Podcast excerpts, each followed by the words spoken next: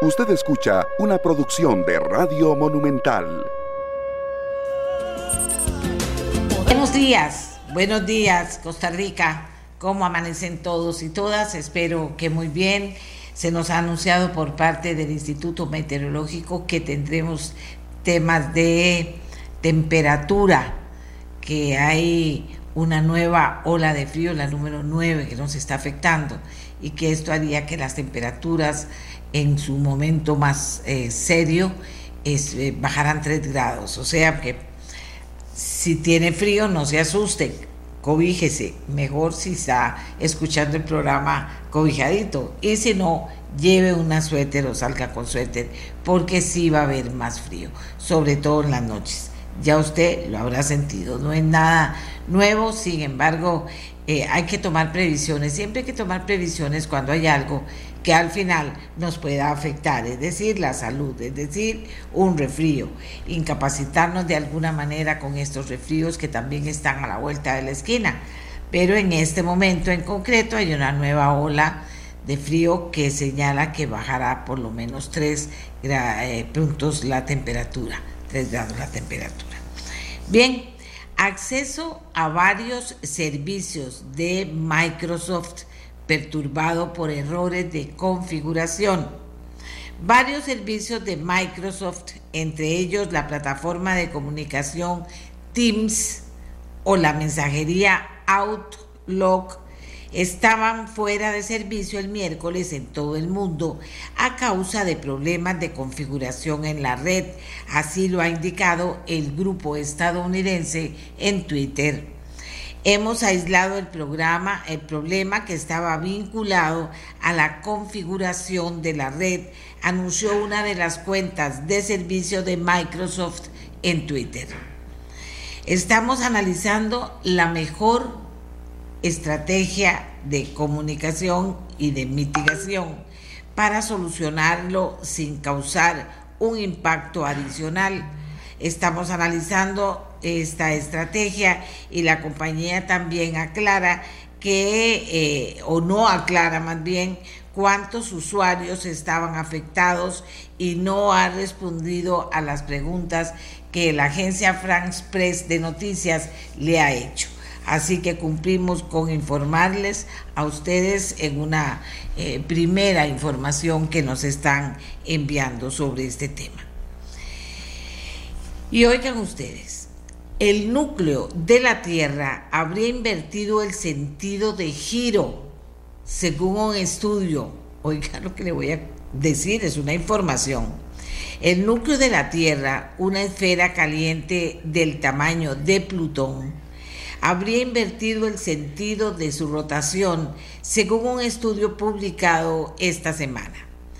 Este planeta dentro del planeta a unos 5.000 kilómetros de la superficie y constituido esencialmente de hierro, dejó de girar e incluso lo estaría haciendo hacia el otro lado, sugiere este estudio difundido por una importante revista de geociencia, Nature. El mecanismo exacto de rotación de esta esfera libre de movimiento, puesto que flota en el líquido del núcleo externo, sigue siendo difícil de descifrar. Lo poco que se sabe se basa en el análisis de las ondas sísmicas provocadas por los terremotos cuando pasan por el centro de la Tierra. Y al analizar los datos de las ondas sísmicas en las últimas seis décadas, Xiao Dong-song y Jin Yang de la Universidad de Pekín concluyeron que la rotación del núcleo casi se detuvo hacia 2009 y luego giró en dirección opuesta. Pensamos que el núcleo central está respecto a la superficie de la Tierra en rotación hacia una dirección y luego hacia la otra como en un columpio, dijeron los científicos a Franz Bress. Un ciclo completo en una dirección y en la otra de este movimiento dura alrededor de siete décadas según los investigadores. El cambio, el último cambio eh, de rotación antes de este 2009 habría ocurrido a principios de los años 1970 y el próximo tendrá lugar a mediados de los años 2040, completando el ciclo según los científicos chinos. Este movimiento se ajustaría más o menos a los cambios en la duración del día, ínfimas variaciones en el tiempo exacto que la Tierra necesita para efectuar una rotación sobre su eje, añade. Ven que uno a veces dice, pero a veces, no es que está todo el tiempo en eso, pero mira qué rápido que se fue el día de hoy. Tendrá algo que ver esa sensación que tiene uno porque no le alcanzó el día eh, con todo esto que nos están contando. Hasta la fecha, hay pocas indicaciones sobre la influencia de esta rotación en la superficie terrestre. Oigan ustedes. Vamos a ver. Vamos a ver. Ok. Hay pocas rotaciones en la superficie terrestre, pero los dos autores, y esto es importante, pero los dos autores se muestran convencidos de que existen vínculos físicos entre todas las capas que componen la Tierra. Señores, así están los estudios científicos y esto es lo que nos están contando y no es poca cosa, pero es para que usted lo tenga. Dos investigadores de la Universidad de Pekín nos dicen y lo fundamenta la noticia lo que ellos han descubierto el núcleo de la Tierra, una esfera caliente del tamaño de Plutón, habría invertido el sentido de su rotación, según un estudio que se publica esta semana. De acuerdo, así están las cosas en el mundo, señoras y señores.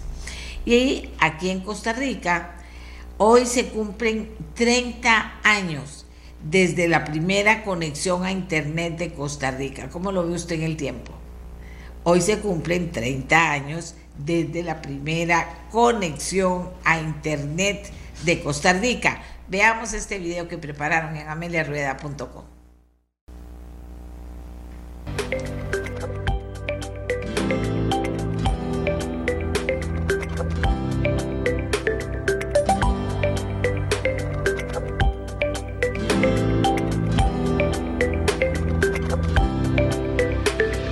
En esa época, que fue hace más de tres décadas, las conexiones eran de muy baja velocidad.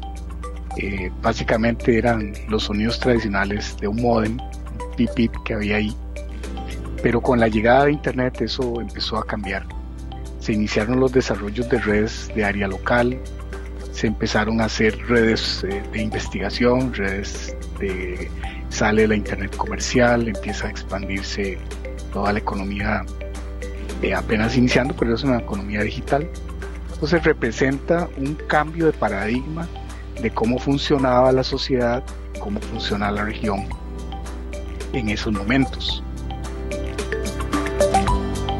Bueno, el proceso es, eh, digamos, la conexión satelital en primera instancia, luego una conexión de área local donde se conectaban computadores y luego se quiso ya extender digamos, el país contaba con una infraestructura de, satélites.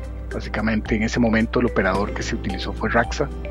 Entonces eh, el proceso de interconexión es básicamente un enlace que salía de, de Homestead, Florida, en Estados Unidos, llegaba al satélite, bajaba, una conexión de 64 kilobits, que en este momento es una conexión bastante, bastante baja.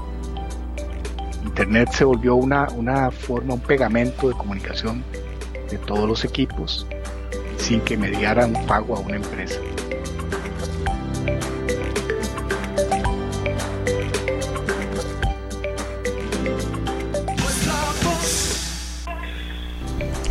Amigas y amigos, así están las cosas. Hace 30 años ¿Qué siente usted? Que hace mucho tiempo que esto pasó, que hace poco. Usted está conectado. Hay gente que desde hace 30 años ha vivido esta experiencia. Otra gente que la fue adquiriendo durante 30 años hasta llegar a lo que estamos viendo hoy, ¿verdad? Los que están totalmente eh, relacionados con la Internet, pues, ¿qué haríamos en Internet? Hay gente que todavía no tiene ese acceso. Muchísima gente en el mundo en Costa Rica, que es una de las cosas por las que eh, se, se insiste la necesidad de que todos tengamos cobertura para tener acceso a Internet y poder hacer todas las cosas buenas que nos da esta tecnología. ¿De acuerdo? Vamos a hacer eh, una pausa porque cuando regresemos vamos a hablar de un tema que nos va a ocupar un rato esta mañana, porque resulta que aquí en Costa Rica detectan los primeros casos de gripe aviar en unos pelícanos. Y esto no es cosa menor, pero se lo vamos a explicar, porque es algo con lo que no estamos relacionados y se los vamos a explicar para que usted tenga pues toda la posibilidad de conocer más y de hacernos preguntas, si quieren recibirlas, de hacernos preguntas sobre esto. Vamos a tener a un técnico de Costa Rica para que inicialmente, antes o después, ah bueno, nos cuente cómo está la situación aquí en Costa Rica. Y vamos a tener a un costarricense, a un doctor, eh, eh, un epidemiólogo que trabaja en Dinamarca, que ha tenido gran experiencia en el tema y gran formación para que también nos profundice en él. Así que si a ustedes les parece, vamos a hacer nuestra primera pausa y cuando regresemos vamos a hablar de esto que casi no conocemos, hay gente que lo conoce más y que es importante conocerlo, ver qué consecuencias tiene esto, hasta dónde podría llegar y después vamos a ver qué es lo que se ha hecho en Europa, en el mundo, para contrarrestar este virus. Hagamos una pausa y ya regresamos con nuestros invitados de hoy. La mía, la suya, la de todos y todas. Vamos a conversar sobre el tema que les decía de la aparición de los primeros casos de gripe aviar en Costa Rica. Inicialmente con el doctor Alexis Sandy, jefe del Departamento de Epidemiología del SENASA, para que él nos cuente qué es lo que se descubre aquí en Costa Rica y qué tiene ocupados a mm, los especialistas aquí en Costa Rica. Buenos días, doctor Sandy. Adelante. Muy buenos días, un gusto eh, de estar con ustedes. Sí, eh, les comento, eh, parte de nuestra tarea en Senasa es monitorear lo que ocurre alrededor del mundo. Y la verdad que la influenza aviar ha estado bastante activa en muchos países, asiáticos, europeos, América. Y hace eh, poco, digamos así, hemos tenido también reportes en países cercanos, en Centroamérica. Eh, Costa Rica tiene planes de vigilancia y monitoreo de la influenza aviar y otras enfermedades de las aves desde hace bastantes años. De, hecho, desde, finales de la década de los 90 conducimos eh, planes de vigilancia continuos y constantes, perennes en el tiempo. eso tiene diferentes estrategias de vigilancia, porque nuestra misión es que en, en, un eventual ingreso de una enfermedad exótica tenemos que descubrirla o encontrarla lo más pronto posible. Así se conducen eh, dirigidos con eh, una estructuración que venimos desarrollando a nivel de campo en todo el país y también prácticas de promover las alertas y denuncias de casos sospechosos eh, a nivel de la población, granjas avícolas, productores y demás, población civil, ¿Qué fue lo que ocurrió en este momento. El producto de, una denuncia que se atiende de pelícanos que están en un estado de salud comprometido en una playa, eh, se atiende, se aborda el caso, se somete a eh, confirmación de laboratorio y efectivamente encontramos eh, positivos las muestras a influenza aviar del tipo A, subtipo H5. por supuesto que en parte también de nuestra tarea tenemos previstos protocolos de trabajo y planes de contingencia para este tipo de situación, que, es lo que en este momento estamos conduciendo y realizando. Una vez confirmado el, caso, se toman medidas de, inmediato, se intensifica las eh, actividades de vigilancia que se vienen conduciendo, se hacen con mayor peso en, la zona y también en zonas de alrededor. Se ponen en práctica eh, medidas de control de movilización de, animales en la zona y prácticas cuarentenarias de momento. En eso es la fase en la que estamos. También, por supuesto, que eh, hay situaciones que quiero que, tengamos bien claro. Eh, aunque la influenza puede afectar muchas especies de aves, en este caso, inclusive domésticas, en este caso el caso está circunscrito a animales silvestres, pelícanos, que es lo que ahorita tenemos en nuestras manos. Eh, ¿Qué es lo que les está preocupando ahorita aquí en Costa Rica? Porque la gente dice un pelícano, ¿cuándo me voy a encontrar yo un pelícano? ¿Y qué importa que un pelícano tenga la enfermedad? No me va a afectar a mí. ¿Cómo funciona eso? Bien, hay, hay situaciones que pueden ocurrir. Eh, las aves silvestres pueden eventualmente estar en contacto con aves domésticas y podríamos tener entonces incursión de enfermedades de ese tipo en, en aves domésticas. También hay otra cosa que preocupa, que es el tema de la salud de las personas. Eh, tal como en este caso es, es, una práctica muy común que cuando las personas eh, observan animales eh, en mal estado en la calle o en una playa o un parque, muchas veces pretenden auxiliarlos, pretenden recogerlos y llevarlos a algún centro de rescate o algún lugar donde les puedan dar atención.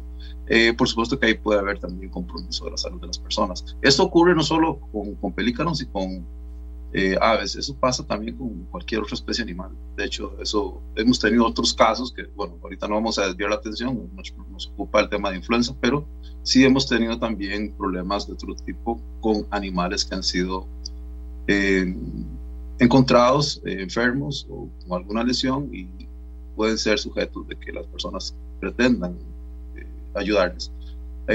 otra situación que también es una práctica que no debe ser que la gente pueda llevar aves silvestres como mascotas a su casa, las capturan allá pájaros o cualquier otra perico, loras y demás. Esa práctica no debe ser. Entonces sí, sabemos que los animales, como, como ya lo he dicho en otras oportunidades, la naturaleza se observa, no se toca, no se trae a la casa.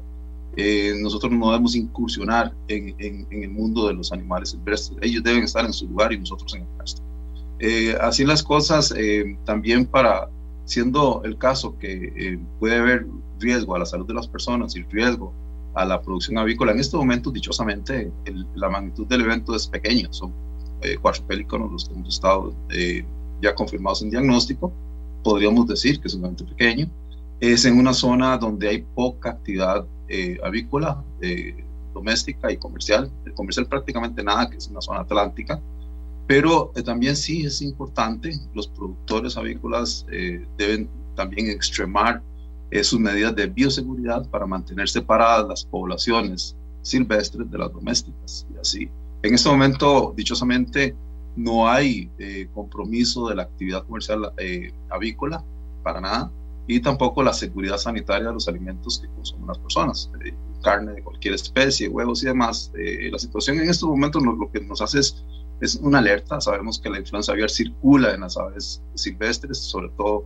hay en una situación particular con la migración de aves del norte al sur del sur al norte y demás, que es una, es una realidad. Y prácticamente nuestra tarea es estar monitoreando, vigilando, eh, en protección de la salud de los animales de producción y de las personas. Eh, doctor, ¿cómo se manifiesta esta enfermedad en las aves y cómo se manifiesta en las personas? ¿Cuáles son los síntomas? Vamos a ver, los síntomas son muy diversos de, depresión. Como pasó en estos películas, lo que tenían era debilidad extrema, eh, estaban muy, muy eh, flacos. Puede, puede, haber síntomas respiratorios, pero con las aves pasa lo siguiente.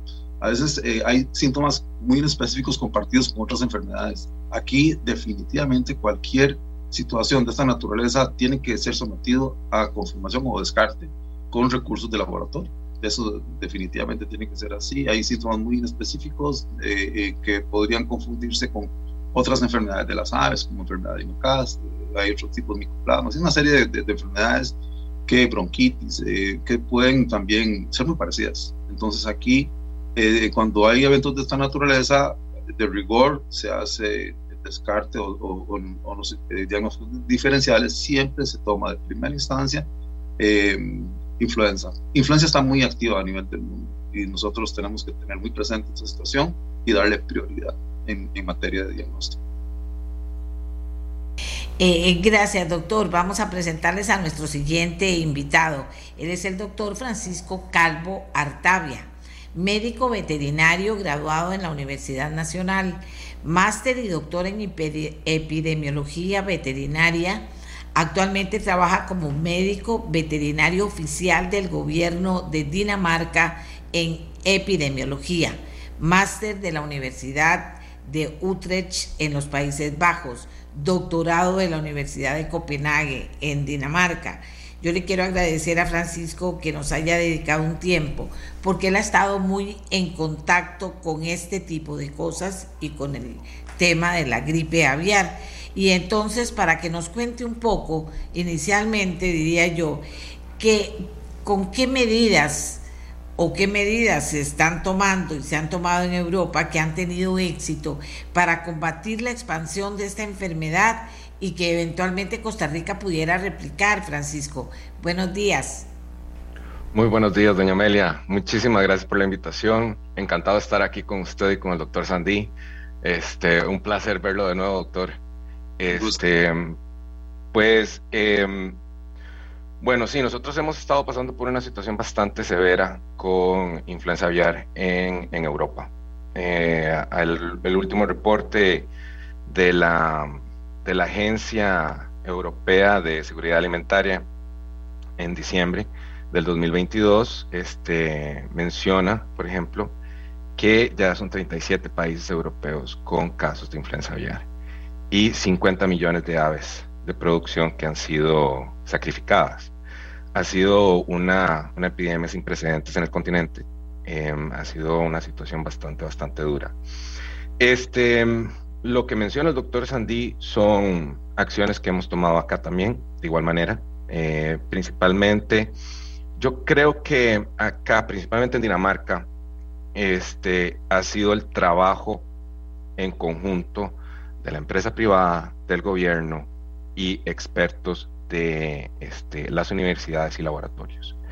Este, hemos tenido un trabajo muy, muy cercano de información, de, de compartir información y este, también de informar al público, que lo mencionaba el doctor Sandí, nosotros también trabajamos con em, promover que el público nos reporte avistamientos de aves salvajes enfermas para nosotros prepararnos, ¿no?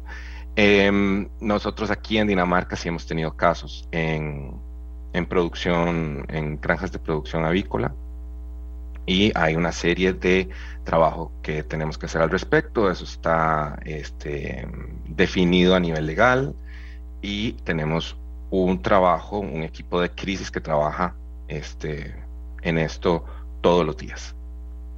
Entonces, este, yo creo que eh, hemos, lo principal ha sido ese trabajo en conjunto, empresa privada, gobierno y expertos de diferentes este, instituciones de investigación, por ejemplo. Eh, voy con el doctor Sandy. Doctor, nosotros, nosotros eh, eh, ¿cómo estamos organizados para darle atención a eso? ahora yo le voy a pedir a Francisco que nos cuente un poquito de las experiencias que ellos han tenido en Europa eh, en algunas de las cuales pues él estaba involucrado como médico. Eh, pero aquí en Costa Rica, ¿cómo, ¿cómo estamos organizados? ¿Cuál es el protocolo que manejamos, doctor Sandí? Sí, mira, dichosamente eh, hemos tenido chance de prepararnos. Hemos estado viendo lo que está ocurriendo en el mundo y le decía que nosotros veníamos realizando vigilancia hace bastantes años y eso nos ha permitido ir ajustando los protocolos de trabajo. Nosotros tenemos estructurados en primera instancia los planes de vigilancia establecidos y por supuesto que hemos estructurado protocolos de contingencia, planes de emergencia. Aquí, como lo decía el doctor Calvo, aquí nadie, todos tenemos vela en el entierro, el sector privado, eh, el Ministerio de Salud, hay el SINAC, el, bueno, para, lo que es la vida silvestre.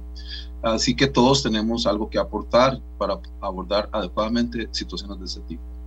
Así pues, en los planes de contingencia eh, hay muchas actividades y está previsto por etapas. Desde qué ocurre el primer día, si se encuentra un caso y cómo va evolucionando y demás. Todo eso depende de cómo evoluciona, en qué segmento poblacional se presenta. En este caso, ahorita tenemos eh, afectación, por, por eso digo, reducida en aves silvestres. Eh, eso puede cambiar mucho si se viene ya eventos en aves domésticas. También no es lo mismo si se viene Luego, si se detectan eh, casos en, aves de traspatio en poblaciones reducidas o en aves ya de granjas eh, tecnificadas industriales con poblaciones muchísimo más grandes. Cada, cada uno de esos elementos tiene sus actividades específicas previstas en el plan de contingencia. De momento en esta, en esa parte de alerta, por supuesto que ya hemos hecho labor eh, de compartir información y planes de trabajo eh, compartidos con el Ministerio de Salud.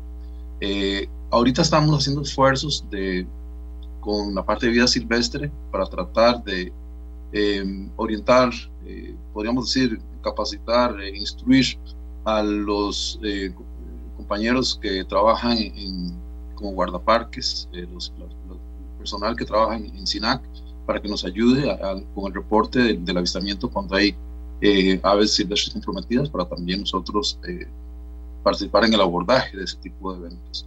Así pues, sí, tenemos muchos actores que convergen en, en, este tipo de atención a eventos con cualquier sospecha de influenza aviar. Eh, Francisco, ¿hasta dónde puede eh, eh, extenderse una situación de estos en un país? Se ha extendido, hay inclusive situaciones que no recuerdo particulares, pero sí recuerdo, sí tengo en la memoria la, la información de que se han presentado situaciones serias en algunos países.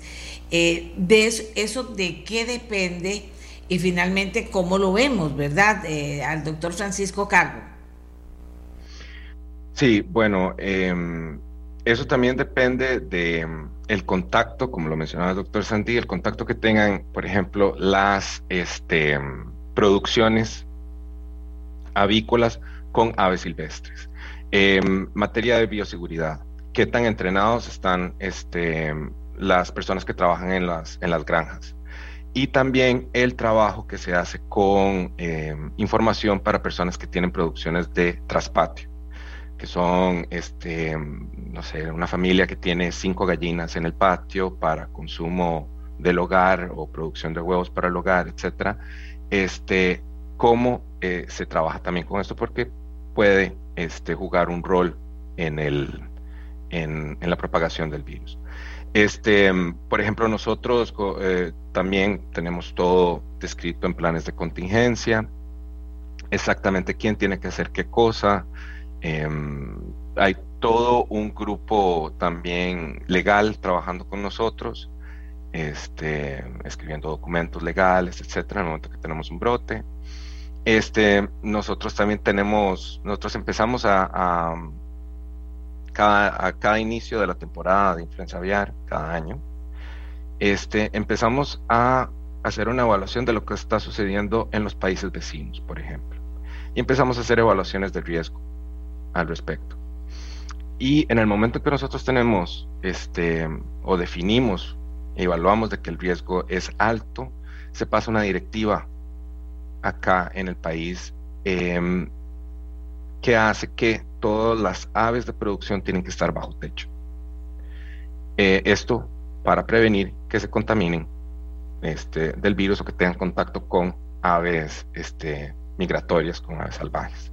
Entonces, eh, tenemos que trabajar también con expertos en migración de, aves, por ejemplo, para estar nosotros este, constantemente em, preparados, eh, sabiendo por dónde vienen las aves migratorias, por ejemplo. Y digamos, ha habido eh, situaciones eh, que esto se sale de control, situaciones grandes, difíciles en los países europeos con el tema de la gripe aviar.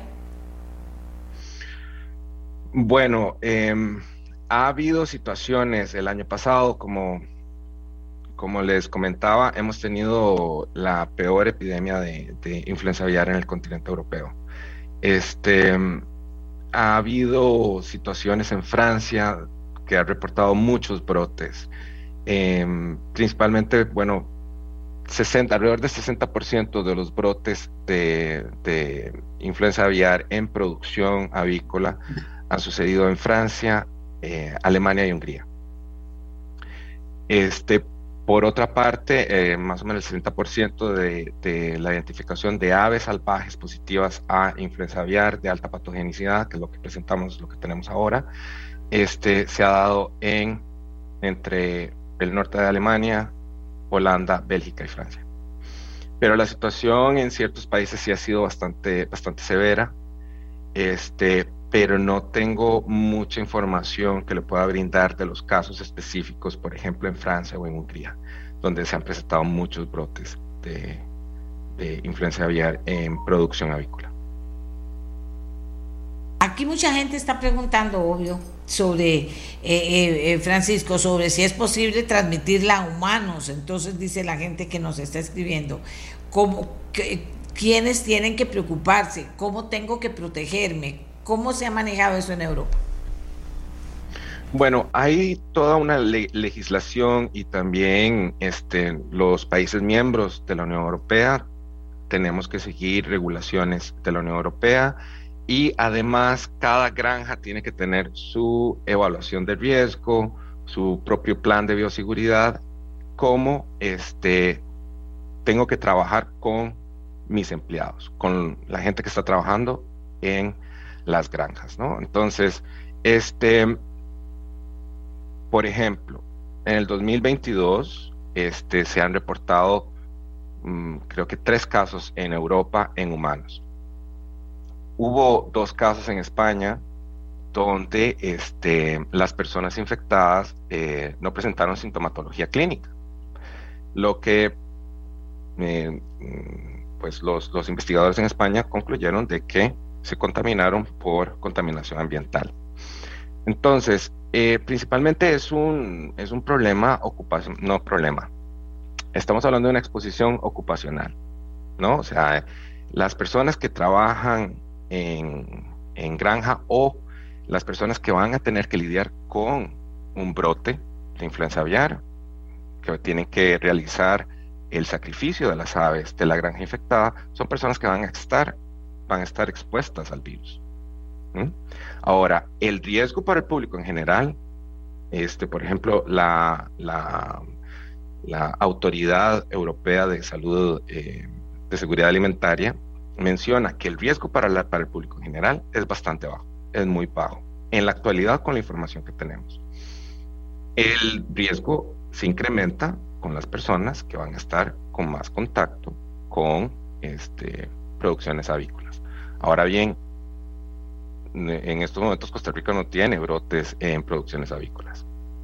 Lo que mencionaba el doctor Sandí, este, se le recomienda a las personas no estar en contacto con aves silvestres si, ven a una ave silvestre este, enferma o muerta, lo reportan, pero no tienen por qué irla a tocar.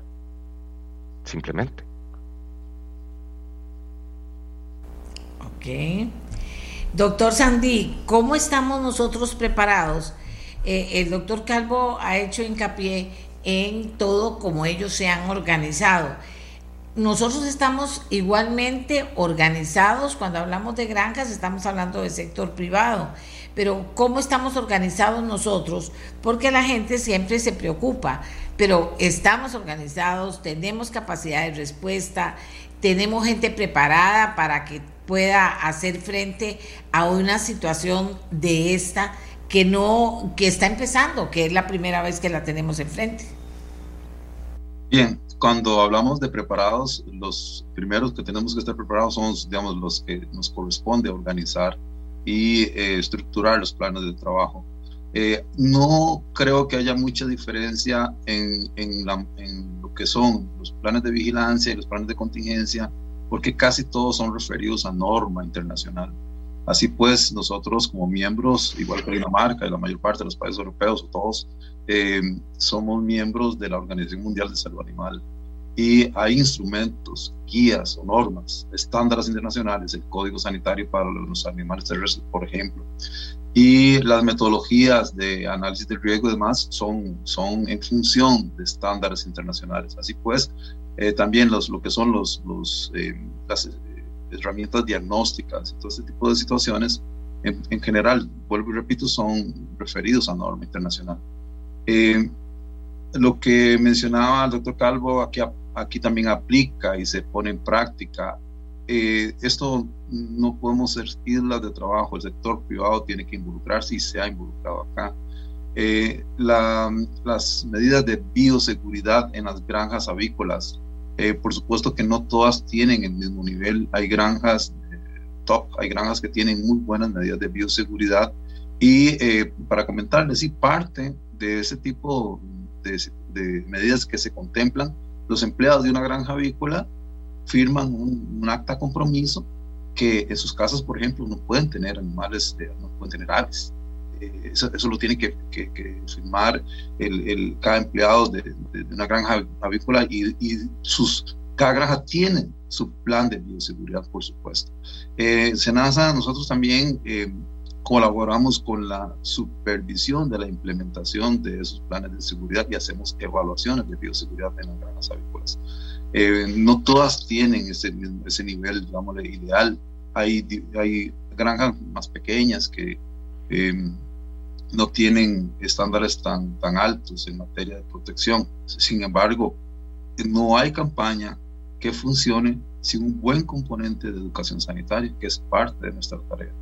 Así nos corresponde estar eh, orientando, hemos elaborado y estamos elaborando más material divulgativo eh, donde la, gente, los productores pequeños, grandes, medianos, hasta inclusive eh, eh población civil, eh, conozca detalles de la enfermedad, conozca dónde puede presentar un, un, reporte, una denuncia, y, nosotros ponemos a, a, a, disposición todas las oficinas del Ministerio de Agricultura y Ganadería que están a lo largo de todo el país para que la gente presente denuncias sobre eventos que estén ocurriendo en, en, animales silvestres y, domésticos, por supuesto. O sea, aquí no se puede dejar ningún eslabón suelto. Eh, hay un trabajo constante de concientización y demás, y esto que estamos haciendo con usted y con otros medios nos ayuda a, a divulgar este tipo de situación, orientando a la denuncia. En, en, en materia de atención de brotes hay un factor clave, que es la detección precoz. Entre más pronto se detecte un evento, mejor y más eficaz va a ser el abordaje y la mitigación del mismo. Así, eh, esa es la fase en la que estamos y estamos, eh, por supuesto, que eh, incrementando la, nuestra tarea para eh, tratar de, identificar eh, cualquier evento que, se, que venga en estos días. Es de esperar, o sea, sinceramente es de esperar que vengan más denuncias de campo y estaremos atentos para darles el abordaje que se. Doctor, porque yo estoy pensando, eh, digamos, ¿quiénes detectaron a estos pelícanos? ¿En qué lugares? ¿En una playa? ¿En una montaña? ¿Cómo, ¿Cómo funciona el detectar dónde están esos animales y qué tipo de personas lo hacen? Y puede ser una persona a la que nunca nadie le haya dicho de la enfermedad, ni que tiene que llamar a Senasa, ni, ni qué tiene que hacer. ¿Cómo funciona esa parte? Sí, en este caso el, el hallazgo fue animales, bueno, pelícanos eh, enfermos que fueron eh, tomados por personas normales de la, de la población civil y fueron eh, recogidos y llevados a un centro de, de, cuidado, de rescate, que por supuesto que se tomaron eh, contacto con nosotros y ahí, ahí donde empieza el abordaje del, del, del, caso y se toman las muestras, eh, mandan al laboratorio y dan positivos. Pero esa situación, eh, vieras que ocurre con, dichosamente con, con bastante frecuencia. La, las personas cuando encuentran este tipo de, de, de, animales, cada día tenemos más acercamiento y tenemos afluencia de denuncias con más frecuencia, que es una cuestión que es importante. Por supuesto que es necesario incrementar ese tipo de situación, fomentar la denuncia. Y vuelvo y repito, como sea también ahora reforzado el doctor Calvo, eh, este tipo de situación, cuando se detecte por protección de las personas, tomen nota, presenten denuncia en cualquier oficina del SENAS a lo largo del país eh, y eh, se le dará el, abordaje adecuado con personal que conoce y con eh, trajes de seguridad y mecanismos de eh, trato y de manipulación de los animales que no pongan en peligro a quien trabaja con ellos. ¿Dónde, eh, Francisco, dónde es frecuente detectar, eh, no sé, Europa y, nosotros somos diferentes en montones de cosas, pero ¿dónde es posible eh, detectar que esto ocurra más? No sé, en la playa, en la montaña, cómo en Europa se han detectado estos casos que luego se han trasladado a granjas avícolas, por supuesto, y no sé cuánto han afectado finalmente a las poblaciones eh, avícolas y también a las poblaciones humanas. Eh, pues sí, bueno, es una pregunta bastante interesante. Bueno, todo esto depende también de las rutas migratorias de las aves, de, las aves salvajes, ¿verdad? Mm, nosotros tenemos eh, este, temporadas de migración bastante definidas. Vienen las aves de Siberia, de Rusia, y van a volar por el Mar Báltico, el sur de Suecia, pasan por Dinamarca y siguen por el norte de Alemania, Holanda, Bélgica, norte de Francia y luego bajan hacia África. Entonces, durante este, este vuelo que ellos hacen, esta migración que hacen, eh, se van a detener en ciertos lugares a tomar agua, a descansar, etc. Eh, es en estas áreas donde se van a empezar a encontrar los, las primeras aves este, muertas o enfermas, en áreas de descanso, y hay áreas de descanso ya definidas este, geográficamente, donde se sabe que llegan estas aves migratorias. Ahora, ¿cómo este, se pasa a eh, producciones avícolas? Pues hay por contacto de estas aves enfermas con las aves avícolas. Puede ser también por problemas de, bioseguridad, puede ser por este heces, las aves van volando y defecan y las heces caen. Por eso es de que en el momento en que nosotros identificamos que el riesgo es muy alto, eh, mandaba, se manda una directriz y este, las aves se tienen que poner bajo techo, todas las aves de producción. Este, en humanos, pues como lo había mencionado, eh, el riesgo es muy bajo y este, hasta el momento, se, en, la, en el último reporte, entre septiembre y diciembre del 2022, dos personas en España fueron este, diagnosticadas con eh, virus de la influencia, de la influenza aviar. Ahora, y estas personas este, no transmitieron el virus a nadie más, no hubo transmisión entre humanos. Y eh, estas dos personas se infectaron porque estaban trabajando en una granja infectada haciendo el, el sacrificio de estas aves. Entonces fue un, un contacto por trabajo. Qué fascinante, ¿verdad? Que es todo esto y, qué cerca estamos de los animales también, ¿verdad? O sea, a veces nos asustamos, ¿no? Si estamos de lo más cerca de los animales y vean las cosas que puedan pasar. Ahora, Francisco, en las empresas, cuando esto pasa, ¿han tenido afectaciones importantes económicas? ¿Pasa algo más grave si esto se expande eh, eh, en, en las empresas avícolas? Sí, doña Amelia, o sea, es, es, es, eh, es, importante. Esto es, un, esto es un problema económico, ¿verdad? Porque tenemos un problema este, que la granja pues, va a perder su producción, la granja infectada. Ahora, eh, pertenecemos al Organismo Mundial eh, de Salud Animal, ¿no? Y hay regulaciones al respecto. En el momento en que un país tiene un brote de esta enfermedad, se cierra el mercado. Y se cierra el mercado por 28 días. Entonces, hay eh, el mercado de exportación, ¿no? Entonces, hay un problema económico para la exportación del país, si es un país exportador de productos eh, o de aves, ¿no? Este, de producción. Entonces, a nivel económico es muy importante.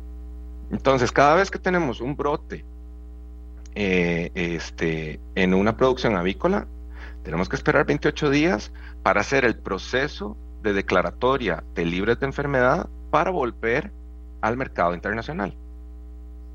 Entonces, es, es todo un proceso ¿verdad? Eh, involucra un montón de cosas, no es solo pensar en la granja infectada, sino que, como mencionaba el doctor, o sea, se, se tienen que realizar zonas, se hace una zona de protección, una zona de vigilancia em, de tantos kilómetros eh, y este, se va a, a, haber granjas que se van a encontrar en esas zonas y esas granjas se les va a tener que seguir así, seguimiento, se les va a hacer vigilancia, etcétera. Entonces, este tipo de, mm, no es solo con influenza aviar, con otras enfermedades de declaratoria oficial ante la Organización Mundial de Salud Animal, se, eh, eh, eh, conlleva un montón de, de, trabajo. Y, serio y puede haber afectación seria. ¿Cómo lo ve aquí en Costa Rica que estamos empezando con el tema, eh, doctor Sandí? Porque usted también dentro de su experiencia le pregunto, ¿el hecho de que estemos empezando va a significar que esto va a aumentar o lo vamos a controlar de forma tal de que no va a pasar a, más, a mayor, no estoy hablando de esta semana ni la otra, sino en general?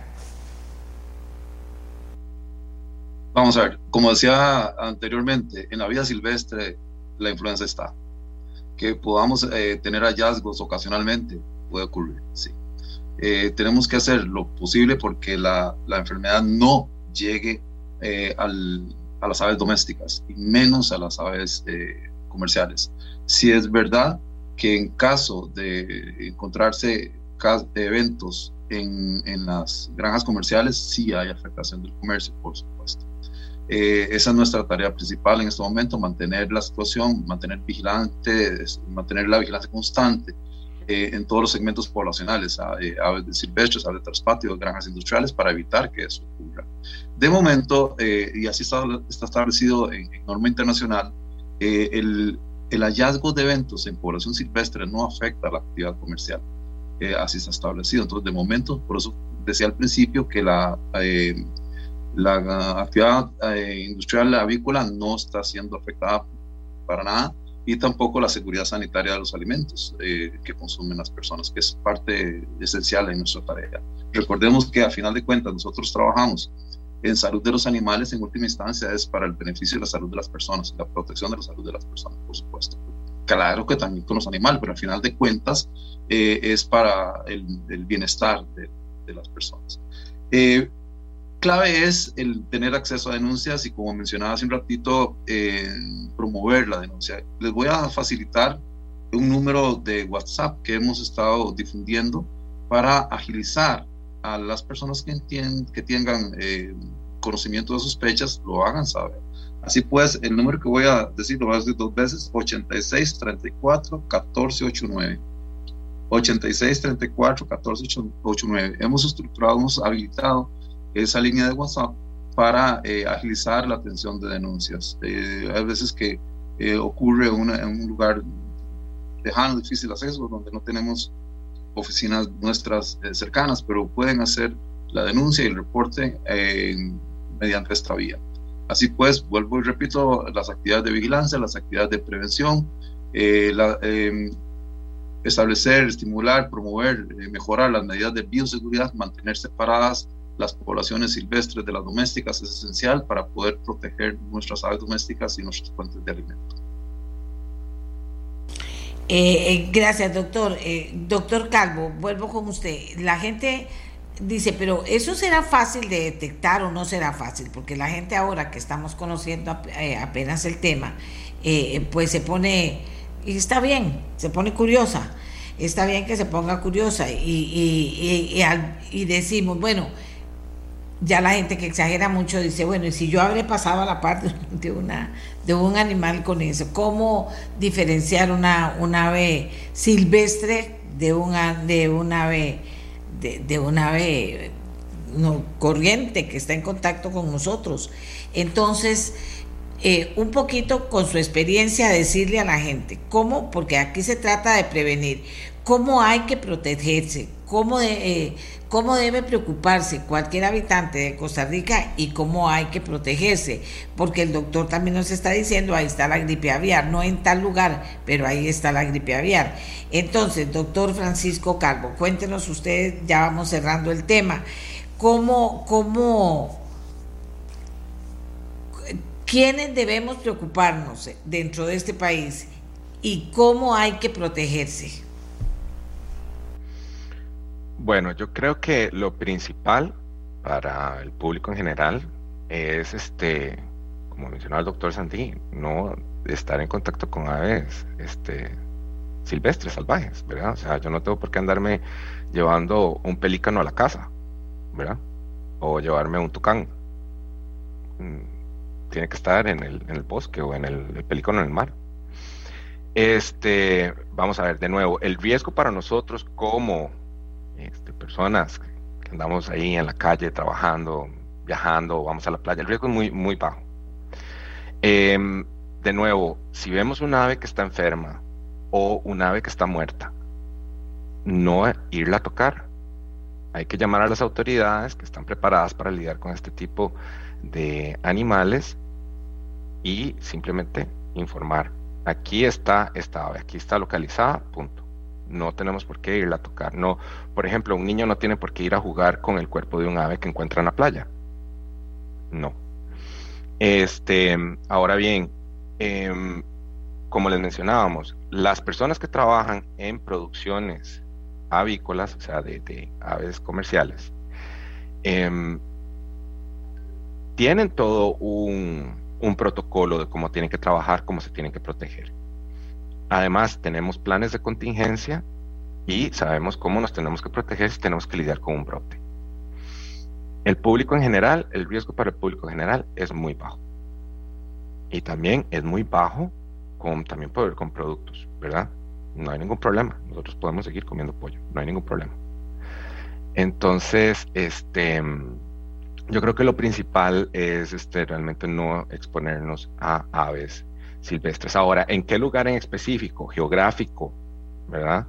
Em, pues, este, nosotros, por ejemplo, aquí en Dinamarca tenemos un, en nuestra página oficial del, del digamos, del SENASA danés, este, tenemos un mapa eh, donde las personas pueden ver dónde están los brotes y donde se han encontrado aves silvestres eh, infectadas con el virus. Pero, este, por ejemplo, Dinamarca es un país tan pequeño que en el momento en que ya estamos en, lo más fuerte de la, de la, temporada de influenza aviar, pues puede estar en, cualquier lado, ¿verdad? O sea, hay aves este, migratorias, pues van por todo el país, ¿no?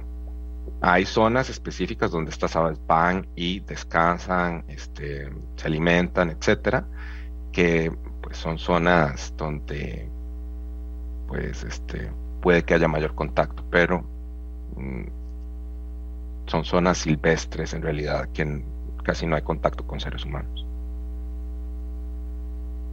Bueno, qué bien. Hemos, yo creo que tocado todo el tema alrededor de, de los del tema de la gripe aviar a raíz de ese descubrimiento que se hace en Costa Rica, la primera vez que se detecta gripe aviar. Hemos contado con la presencia del doctor Francisco Calvo Artavia, es eh, doctorado en todos estos temas y médico veterinario oficial del gobierno danés en epidemiología y por supuesto todo el aporte y la experiencia aquí en Costa Rica del doctor Alexis Andí, jefe del Departamento de Epidemiología del SENASA. Eh, ambos conocedores del tema, tranquilos, nos cuentan, nos dicen y nos nos alertan, pero también nos enseñan y nos dan información suficiente sobre cómo prevenir. Recuerden lo que les digo siempre, aquí el tema es prevenir. Si no, si no aprendemos y hacemos una cultura de prevención en todo sentido, pues no tenemos luego que asustarnos ni salir corriendo. Así que muchísimas gracias al doctor Alex Andí, muchísimas gracias al doctor Francisco Calvo Artavia. Aquí me preguntan, pero Francisco es costarricense, me pregunta alguien. Sí, claro, pero mire a dónde está trabajando y con la preparación que tiene ayudando en otro país. Así que sí, sí es costarricense, de Cartago. Eh, entonces aprovecho también para saludar a la familia de Francisco y para saludar a toda la gente del SENASA que está en este momento con mucho trabajo a raíz de estos pelícanos detectados con gripe aviar. Vamos a hacer una pausa y ya volvemos con otro tema totalmente diferente. Vamos a hablar de qué pasa con los salarios de los empleados y empleadas públicas a raíz de que eh, está en vigencia ya la ley de empleo público, la nueva ley de empleo público, cómo se van a afectar, hasta dónde se van a afectar, qué va a pasar con los salarios. Así que si usted tiene lápiz y papel y tiene preguntas que hacer, vaya preparándolas porque vamos a tener un experto que nos va a ir hablando del tema y para ir también tratando de responder las inquietudes que haya sobre el particular. Hacemos una pausa y ya regresamos. La mía, la suya, la de todos y todas. ¿De acuerdo? Vamos con el tema que les anuncié y y con las preguntas o inquietudes que puede haber sobre eso. Hay una nueva ley de empleo público, hay, hay expertos que la han estudiado, que saben cómo está el tema, que tiene que ver también con los salarios de los empleados, que ese primero mes de enero, en el mes de enero se van a afectar o no, ya desde ahora afectar, no va a haber cambios importantes que se van a tener que, que ir conociendo por parte de todos los empleados públicos. ¿Cómo está el tema? Primero, ubiquémoslo, ¿verdad? Yo tengo a don Marco Durante, abogado laboralista, experto y muy conocedor del tema, quien nos va a ubicar el tema. Primero, para luego, a partir de ahí, irlo eh, eh, abriendo poco a poco, ir conociendo todo lo que tiene que ver con salario del empleo público, de los empleados y las empleadas públicas a partir del 2023. Don Marco, buenos días, muchísimas gracias por acompañarnos. Adelante. Marco tiene su microfonito apagado, tiene su micrófono apagado. Vamos a ver. Aquí yo se lo pongo en un momentito. ¿Me escucha? ¿Aló? Don Marco. Ahí sí lo escuchamos. Gracias. Tenía el microfonito apagado. Entonces comenzamos con usted y que nos introduzca el tema. Muchas gracias, doña Amelia. Le decía que sin lugar a dudas, este es un tema que va a generar muchas inquietudes, porque a partir del próximo 10 de marzo entra a regir finalmente la ley marco de empleo público. Para hacer un, diagnóstico de qué es lo que teníamos, imaginémonos que el Estado es el empleador más grande en Costa Rica, con más de 300 mil personas contratadas. En el sector privado, si tuviéramos que buscar al mayor empleador, tal vez llegarán a 15 mil el número de empleados que tenga este empleador. Y un estado con 300 mil personas, con aproximadamente 300 instituciones y entes, con diferentes normativas internas, leyes, negociaciones colectivas, han ido por las últimas décadas creando su propia normativa. Y es labor de esta ley comenzar a sistematizar unificar y darle coherencia a la relación entre estas 300 mil personas y el Estado. Y precisamente eso es lo que busca esta ley. Tenemos muchos temas que sin lugar a dudas pueden generar inquietudes. Podemos tocarlo en otros programas, por ejemplo, el tema de la negociación colectiva, todos los cambios en convenciones colectivas que se darán a partir del 10 de marzo otro tema será la rectoría de Mideplan y su relación con aquellas instituciones y poderes del Estado que tienen una independencia y grados máximos de autonomía y cómo va a ser esa correlación y cómo va a ser la relación entre el Mideplan y las instituciones que sí quedan bajo su ámbito de cobertura. Otros beneficios que la ley ya está otorgando, licencia o permiso de paternidad, vacaciones, pero en fin, de todos estos, el que por supuesto hoy genera mayor inquietud, doña Amelia, es el tema de los salarios. ¿Por qué? Porque a partir del 10 de marzo empieza un cambio que por muchas décadas no nos habíamos imaginado en nuestro país. ¿Cuál es?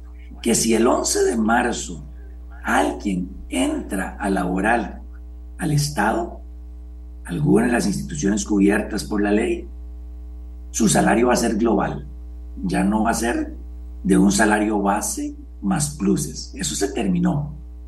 Eso quiere decir que entonces las personas nuevas, servidores contratados para cumplir una función dentro del Estado, va a entrar con un salario global. Y uno se preguntaría, bueno, ¿y entonces qué pasa con los actuales? ¿Habrá una disminución del salario? La respuesta Mucha gente, don Marco, mucha gente, desde que usted comenzó a hablar, está preguntándome qué es esto de un salario global. Muy bien. El salario global, doña Amelia, viene eh, explicado en la misma ley y para los que nos están escuchando, tomen en consideración lo que sucede en el sector privado, que hay un salario único que no tiene un salario base ni tiene pluses en consideración, sino que es un monto global que unifica todo lo que un trabajador puede recibir. El salario global es entonces la suma del salario base más pluses que antes existió y que ahora es un salario de mercado. Entonces, para cada uno de los puestos o grados dentro de las familias que crea la ley, habrá un salario global. Es decir, un monto que va a englobar todo lo que ese funcionario puede ganar. Y de ahí no puede ganar nada más. No puede haber un salario adicional o un monto adicional al salario global. Este es un cambio muy importante.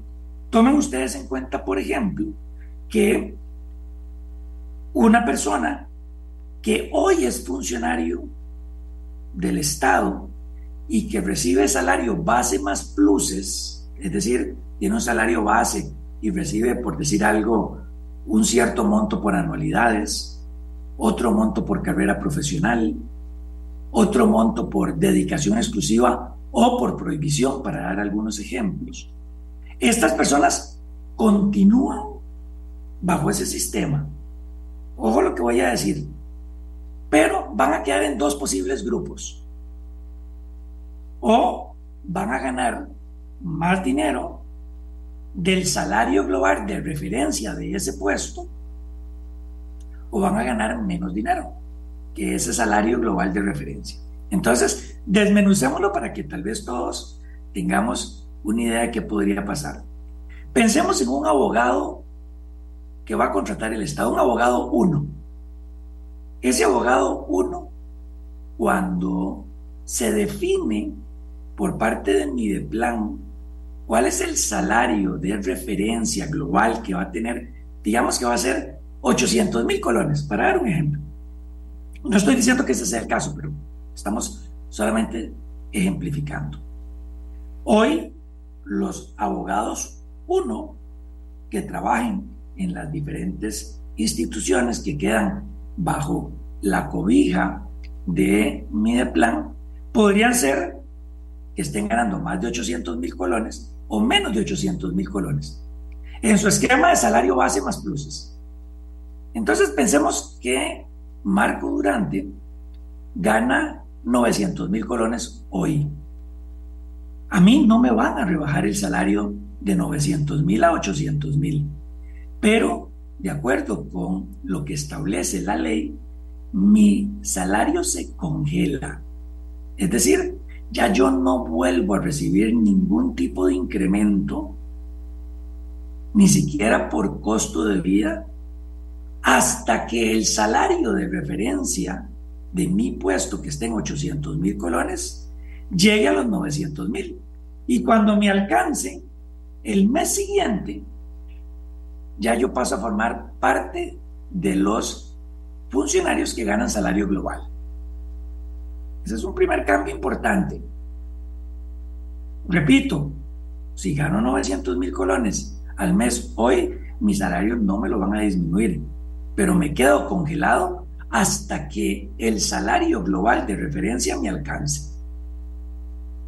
¿Qué pasa si yo, como un funcionario público de recién ingreso, antes de que entre la ley en vigencia, mi salario base más pluses es de 750 mil colones y no de 800 mil colones como se establece en este salario de referencia global. Yo me quedo ganando 750 mil colones. Pero conforme vaya teniendo evaluaciones de desempeño que sean de nota satisfactoria y yo me gane la anualidad, en el caso de un profesional, el equivalente al 1,94 que antes teníamos por la ley 9635, yo ese aumento monetario lo voy a tener en mi salario año con año hasta que mi salario alcance el salario de referencia de 800 mil colones. Y en ese momento, cuando ya yo lo alcanzo al mes siguiente, yo paso a formar parte de los funcionarios que ganan salario global. Esta fue la forma que escogió el legislador para, uno, unificar todas las escalas salariales en las diferentes eh, instituciones creando para cada familia un grado con un salario de referencia y con un transitorio para que quienes ganan más o ganan menos en algún momento se encuentren en condiciones de igualdad en cuanto al salario para que ya pasen a formar parte del salario global. Y esto es un cambio que, por supuesto, tal vez eh, no todos teníamos muy claro, pero que sí va a generar un montón de inquietudes a partir del próximo 10 de marzo. Otras personas podrían preguntar, bueno, ¿y qué pasó con las instituciones con grado máximo de autonomía o los poderes de la República que quedaron por fuera de la rectoría del Mideplan. Estoy hablando aquí de poder legislativo, poder ejecutivo, eh, poder judicial, perdón, Tribunal Supremo de Elecciones, universidades públicas, Caja Costarricense del Seguro Social y municipalidades. Bueno, estas instituciones y estos poderes van a tener que al 10 de marzo tener listo su propia escala salarial con salarios globales. ¿Para cuáles puestos? Para todos aquellos puestos que ellos tengan que consideren que son exclusivos y necesarios para cumplir la función que la constitución política les indicó que tenían que cumplir. Entonces, estas instituciones ya hoy también deben de estar terminando, si no es que ya las tienen listas, estas escalas para que a partir del 11 de marzo, si contratan algún funcionario, entre a tener ese salario global determinado en esa escala que es diferente a la escala que creó Mideplan o que está creando Mideplan, no sé si ya estarán listas, para los otros funcionarios. Y esto es lo que vamos a tener a partir del 11 de marzo, en resumen. Vamos a tener siete familias creadas por la ley.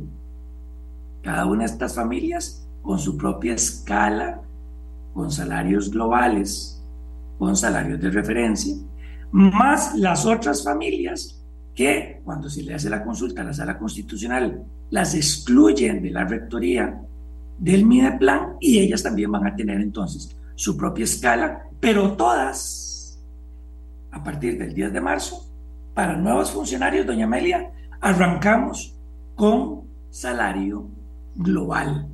Y esto es un cambio que probablemente eh, no todos lo teníamos así de claro, pero ya estamos a poco eh, más de un mes para empezar con esta nueva forma de remuneración para los funcionarios públicos.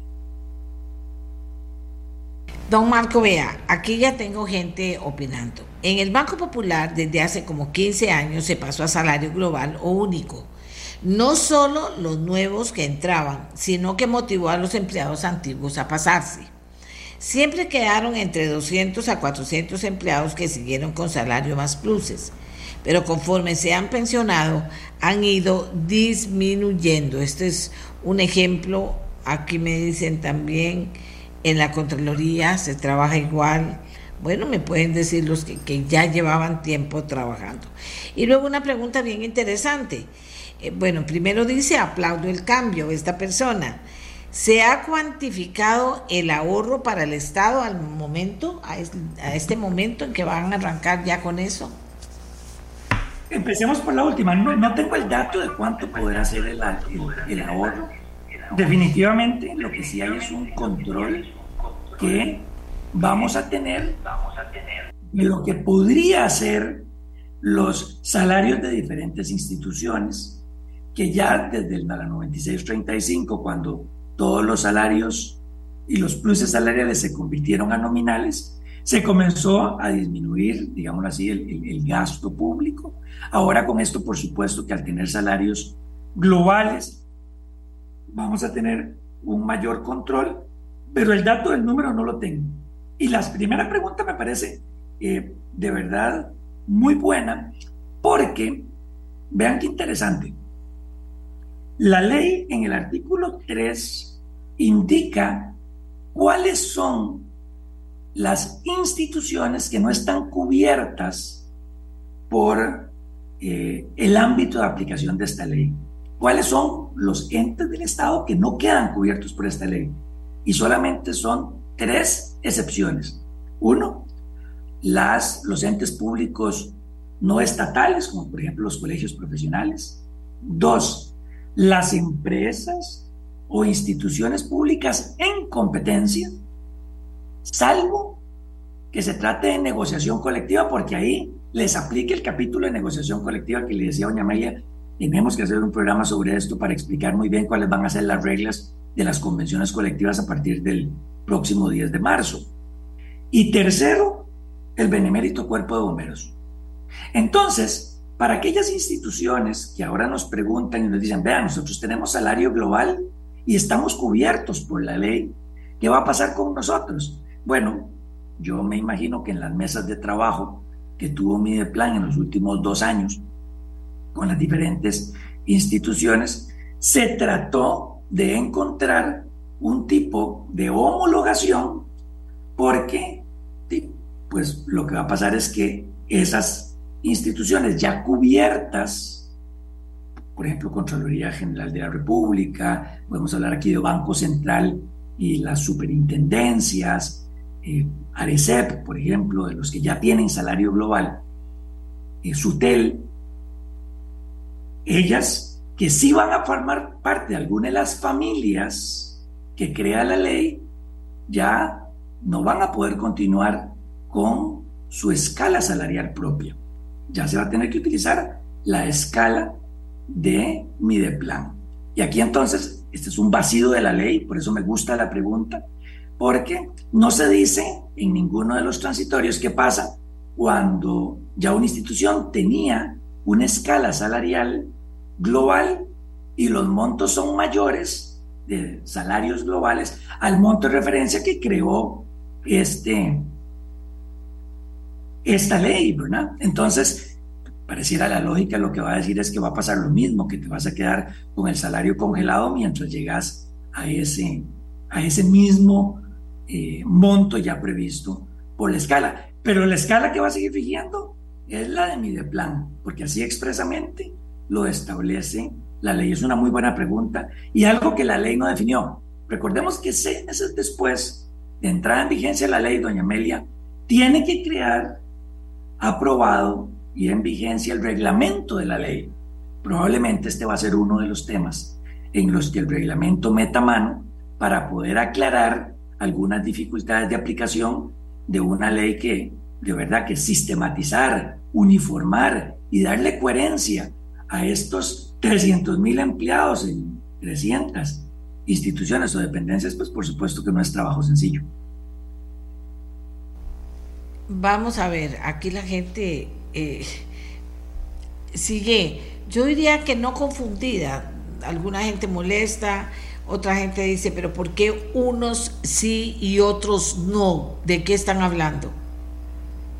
Sí, eso, eso es una buena pregunta. Vamos a ver, hoy en Costa Rica, en el sector público, porque así lo venimos haciendo, desde la Constitución Política del 49 y el Estatuto de Servicio Civil del 53, cada una de las instituciones a través de sus leyes orgánicas o su normativa interna fue creando sus propios mecanismos de compensación de sus servidores.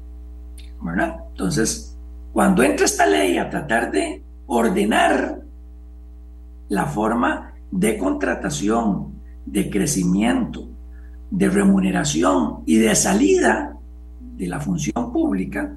Y pues por supuesto que vamos a tener un sinnúmero de diferencias. Como la ley no puede crear efectos retroactivos en perjuicio de las personas, ni puede quitar derechos ya adquiridos, a las personas hoy trabajadoras del sector público, doña Amelia, no se les podía decir, señoras, señores, ustedes a partir de ahora van a empezar a ganar un salario global, porque ya tenían como su sistema de remuneración adquirido, salario base más pluses. Entonces, por eso es que se da esta disparidad. No podemos obligarlos a pasarlos.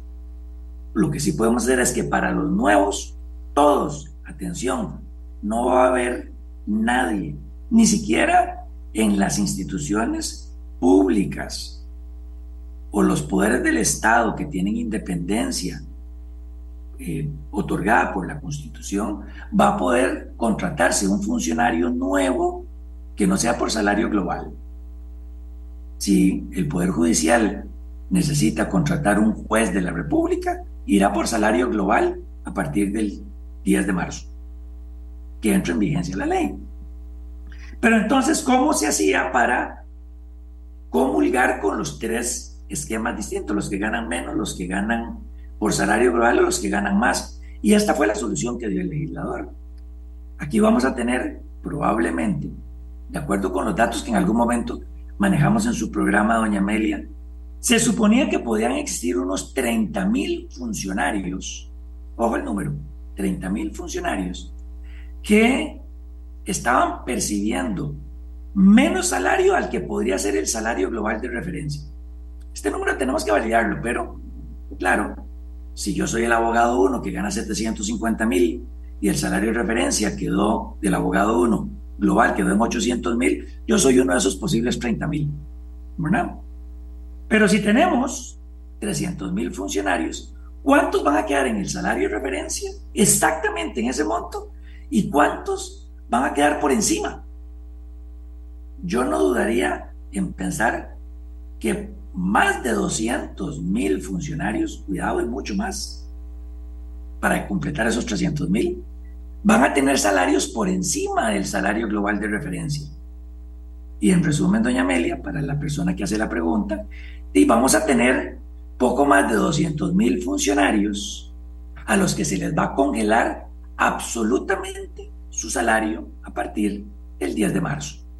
Y ese salario no va a tener ningún tipo de aumento hasta que el salario global de referencia los alcance, porque ese es su grado, y al mes siguiente esa persona deja de recibir el salario base más pluses y se pasa a salario global. Entonces, en términos de ahorro, imagínense ustedes lo que va a ser poco más de 200 mil, cuidado y más, este número sería interesantísimo tenerlo de mi plan, eh, de que ya no van a tener aumentos de salario, porque la ley les definió a estos un congelárselos hasta que alcanzara el salario global de referencia. Vea usted, esto se tiene que ir armando casi que como un rompecabezas, primero. Segundo, está el tema de, porque la gente ve que sigue preguntando, está muy interesada. Eh, eh, también está el tema de, que aquí me están hablando ya de las convenciones colectivas, de que cómo eso enreda, y de por qué tan enredado don Marco, y me parece importante aclarar que lo que se trató más bien es de desenredar con esto de la ley de empleo público, estoy equivocada. Sí, vamos a ver, la negociación colectiva a través de convenciones colectivas sufrió un cambio importante, no solo en cuanto a lo que se puede negociar, porque efectivamente ya había negociación, no se podrá eh, por ejemplo, establecer beneficios salariales que cambien estas escalas con salarios globales de referencia, sino que además también habrá una participación mayor del Ministerio de Trabajo en cuanto al proceso de homologación y divulgación de lo que se está negociando. Hay muchos cambios. Yo creo que vale la pena después en algún momento hacer una sesión solo de esto, porque la dinámica de la negociación de las convenciones colectivas, que en algún momento fueron criticadas y que han sido objeto de acciones de inconstitucionalidad que la misma sala ha determinado, este beneficio que usted negoció es desproporcional, es eh, arbitrario y consecuentemente por tratarse de fondos públicos lo declaro inconstitucional, todo este tipo de cosas probablemente ya a partir del 11 de, de marzo ya no van a volver a pasar porque los temas de negociación van a ser mucho menores. Pero en cuanto a los salarios, claro, imagínense ustedes que la ley establece en el artículo 13, a los que les gusta buscar e investigar, el artículo 13 es el que establece las familias. Y van a haber siete grandes familias por funciones, doña Amelia. Es decir, ya no importa a cuál institución yo pertenezco. Lo que va a importar es cuál es mi función. Y si yo soy un funcionario de la salud, ya yo voy a entrar en mi familia de la salud independientemente de la dependencia en la que yo esté trabajando. Y esa familia va a tener su propia escala salarial, con salarios globales de referencia. ¿Verdad? Y así vamos a tener sucesivamente siete familias, más las que creó la sala constitucional o las que dispuso la sala constitucional que por autonomía o independencia no podían entrar en estas familias generales. Y lo que vamos a tener entonces son varias familias. Por ejemplo, cada municipalidad va a tener su propia escala. Y ellos mismos son los que van a determinar cuáles son los funcionarios que quedan dentro de esa escala y cuáles son los que sí irían a formar parte de las familias generales. Pero a todas ellas se les van a establecer salarios globales de referencia, porque ya no va a haber salarios bases más pluses de nuevos funcionarios. Solo los que ya venían con antigüedad trabajando para, la, para el Estado con anterioridad al 10 de marzo de este año. Con una aclaración, doña Amelia, que este es un punto que yo estoy seguro que a muchos les va a interesar. La ley reconoce la existencia del Estado como patrono único a través de uno de sus principios. Es decir, al fin de cuentas, mi patrono es el Estado independientemente de la institución o ente a la que yo trabaje. Pero, ojo, la continuidad que me va a permitir a mí mantener mi condición se va a dar siempre y cuando entre nombramiento y nombramiento, si es que yo cambio o soy un trabajador, un funcionario interino, no pasen 30 días o más. Entonces, claro, tenemos muchas instituciones en nuestro país, doña Amelia, que eh, tienen mucho funcionario interino, con nombramientos desde hace muchos años. Estos funcionarios vienen con salario base más pluses. Ellos se quedarán ahí. Pero si entre nombramiento y nombramiento pasan 30 días, ellos serán funcionarios de nuevo ingreso y ya pasarían a formar parte de los funcionarios con salario global. ¿Por qué? Porque ya no hay continuidad porque pasaron 30 días. La única excepción para esto lo determinó la misma ley cuando habla de los docentes eh, del MEP, por ejemplo. Pero en todos los demás casos, ojo, 30 días o más que se quede una persona sin nombramiento, muchas veces la labor burocrática es un poco complicada, y esa persona perdería la continuidad y se convertiría en un funcionario de nuevo ingreso, perdiendo lo que tenía antes y ahora pasando a engrosar la lista de funcionarios con salario global, con un salario de referencia que, repito, no debe de eh, incluir ningún otro pago. Y esto me permite ahorita, si no hay otra pregunta, doña Amelia, hablarles un poco de un tema que a nosotros nos llamó mucho la atención acá en BDS, porque generó un, poco de consultas y era el tema del salario escolar. ¿Y qué pasaba con el salario escolar de los trabajadores que ganaban salario global? Pero no sé, doña Amelia, antes de brincar ese tema, si hay alguna pregunta precisamente. Preguntas. Si tengo más preguntas, voy a sacar una. En algún momento se mencionó que los funcionarios cuyo salario actual están por debajo del salario global podrían pasarse voluntariamente al salario global. ¿Quedó o no la posibilidad de hacerlo para los funcionarios que hoy están por debajo del salario global? Es uno de los puntos importantes de la ley para lograr esa eficiencia y ese control del gasto público. Si yo soy un abogado uno que con salario base más pluses gano 750 mil colones y el salario de referencia global de ese mismo puesto está en 800 mil, a mí no me dejan pasar. Yo me tengo que quedar en 750 mil. Doña Amelia, en uno de sus programas nosotros hablamos de que esto era un tema eh, que se iba a discutir cuando la sala constitucional lo vio, la votación quedó 4-3 precisamente sobre este transitorio. Yo no dudo que este sea un tema de los que más adelante tendrá discusión, pero hoy sí está absolutamente claro que nadie se puede pasar, nadie.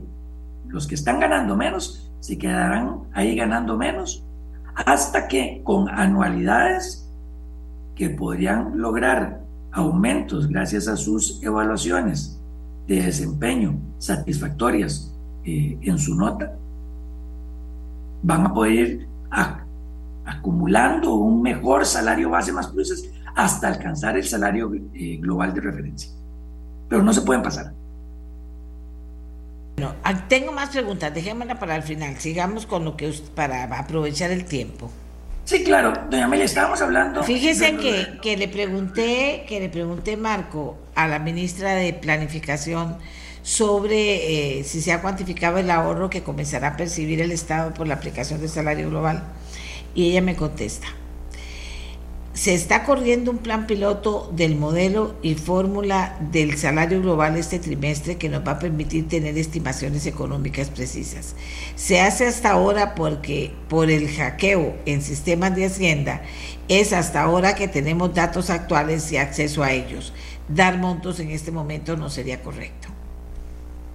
Bueno, tenemos que esperar a que nos den el dato, pero doña Amelia, si con el ejemplo y el ejercicio que hicimos, de que se decía cuando iba a entrar a aprobarse la ley que 30 mil funcionarios aproximadamente iban a estar en la condición de ganar menos que el salario de referencia y son 300 mil, sumen y resten. Y van a darse ustedes cuenta de que vamos a tener una eh, en congelador salarios de más de 200 mil funcionarios. Entonces, ahorro tiene que haber ahí, ¿verdad? no, no, creo que sea eh, fácil, que sea difícil de eh, entender que va a haber ahorro. Entonces, lo interesante sería saber cuánto va a representar ese ahorro. Pero con respecto al salario escolar, que a nosotros nos llama mucho la atención este tema, eh, recordemos que el salario escolar nace ya de 1994 cuando la Comisión de Salarios para el Sector Público determina que para los funcionarios instituciones adscritas a autoridad presupuestaria había la necesidad de mejorar el salario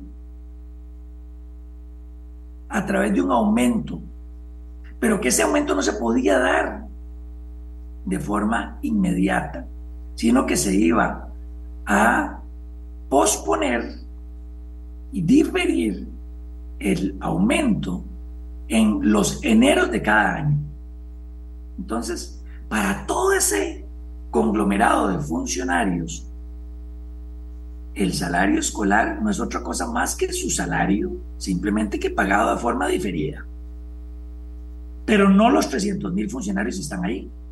Ahí solo está una parte. Otros funcionarios que reciben salario escolar lo hacen porque por normativa interna o por negociación colectiva crearon la figura del salario escolar. Esta realidad es distinta a la primera. Pero lo cierto del caso es que cuando ya se crea la figura del salario global, se supone, porque así lo ha dicho la sala segunda cuando ha analizado casos de funcionarios que han reclamado porque pasaron de salario base más pluses a salario global y dicen ha habido diferencia porque no me pagaban esto, no me pagaban esto otro. La sala segunda ha dicho, la administración cuando establece el salario global debe garantizar que los diferentes componentes salariales fueron incluidos en el análisis para la determinación del salario global. En otras palabras, doña Amelia, no debería de pagarse las dos cosas, pero sí se tiene que garantizar que cuando se definió el salario global, se estaba incluyendo el salario escolar de los funcionarios. Si no lo logré evidenciar, entonces sí estoy dejando de pagar algo que por ley tenía que pagar. Para el primer grupo, porque era un salario diferido que siempre me debieron haber reconocido.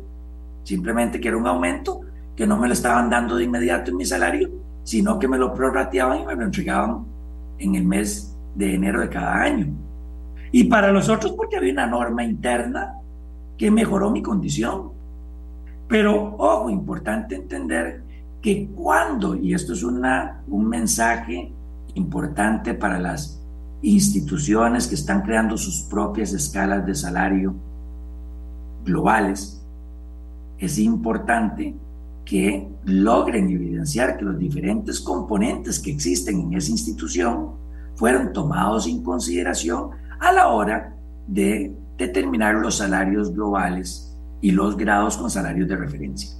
Porque ese es el que un juez de la República te va a llamar a cuenta y va a decir, bueno, vamos a ver, el, el rubro de prohibición o el rubro de dedicación exclusiva o el de carrera profesional o el de anualidad, demuéstreme que usted cuando determinó en esa escala el salario global, usted lo tomó en consideración para definir que el abogado 1 a partir del 10 de marzo va a ganar 800 mil colones.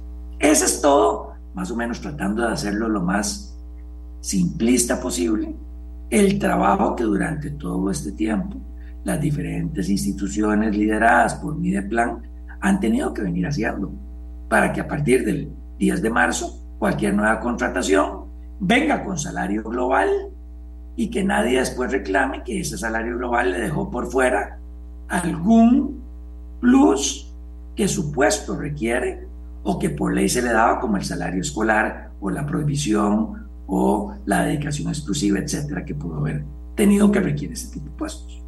Por eso es que se vuelve tan interesante este traslape o esta transición entre salario base más pluses y convivir con un salario global unificado y de referencia para todos los puestos. Bueno, tenemos aquí a una, a una escucha, a una radio escucha, no solo muy atenta y muy importante, sino también participando, que es la ministra de Planificación. Ella nos aporta, don Marco. Esto que es parcialmente cierto. La Contraloría General de la República y el INA tienen desde hace años salario global y retienen un monto mensual y lo pagan diferido los eneros como salario escolar. Entonces, ambas interpretaciones son correctas y legales. Meterlo al global o seguir reteniendo del global un porcentaje y entregarlo en enero como salario escolar, tal como lo aplica la Contraloría o el INA. Esto está en análisis en este momento. Y entonces aproveché para hacer esa pregunta. ¿Cuándo estará listo el reglamento y si lo contempla? Buenísima, muy bien, por supuesto que tiene razón la, ah, señora ministra. Don Marcos, no se preocupe, porque esto se va a volver un tema bien interesante. Está apenas arrancando. Doña Amelia, un, un comentario, por supuesto que tiene razón la señora ministra al decir que una de las formas es que el que gana 800 mil colones se le retiene parte de estos 800 mil colones para en enero entregarle el salario escolar. Por supuesto que eso se puede hacer. Lo que no puede pasar es lo que yo explicaba, que además de los 800 mil voy a recibir un salario escolar. Entonces, sí, claro, aquí hay dos opciones. O lo metí dentro del salario global y ya no hay pago en enero, o del salario de referencia le empiezo a retener y se lo entrego en enero como salario escolar. Pero sí, en ninguno de los dos casos hay un aumento en el ingreso del funcionario.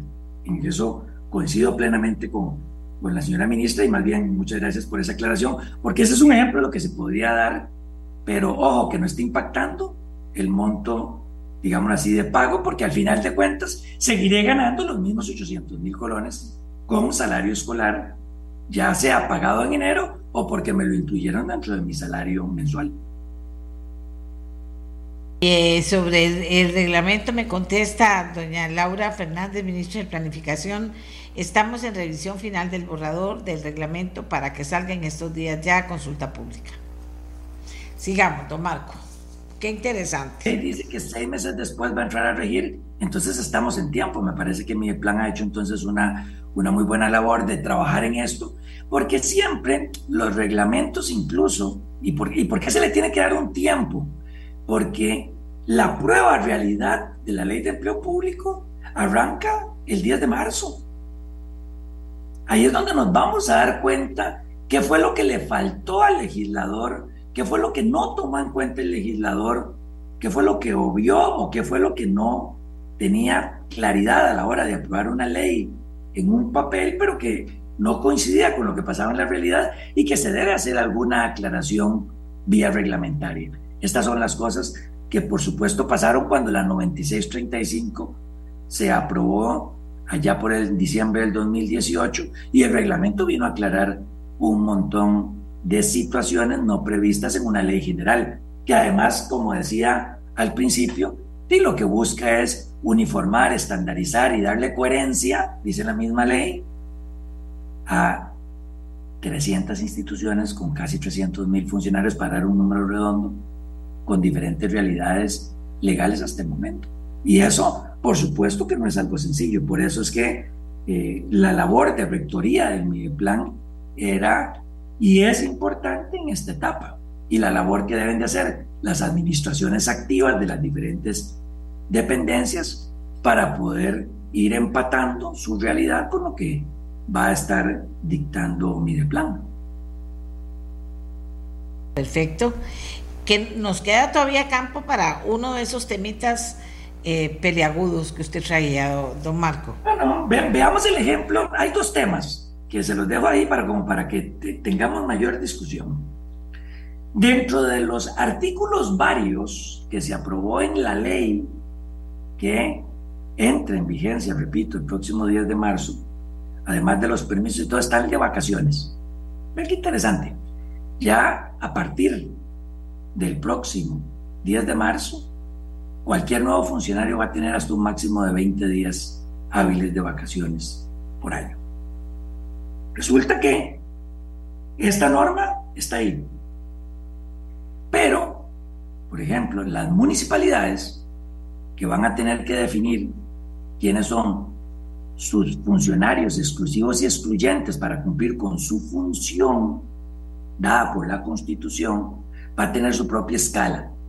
Y además sigue existiendo un código municipal que regula las condiciones de los funcionarios municipales. El artículo 155 del Código Municipal establece que los funcionarios municipales van a tener hasta 30 días hábiles de vacaciones anuales. Pero la ley de empleo público dice que el máximo son 20 días hábiles. Entonces hay un choque entre el artículo 38 de la Ley de Empleo Público y el 155 del Código Municipal. ¿Y cuál prevalece? Este es un tema que, por supuesto, muchos vamos a tener que esperar a ver, por ejemplo, cuál va a ser la posición de Procuraduría.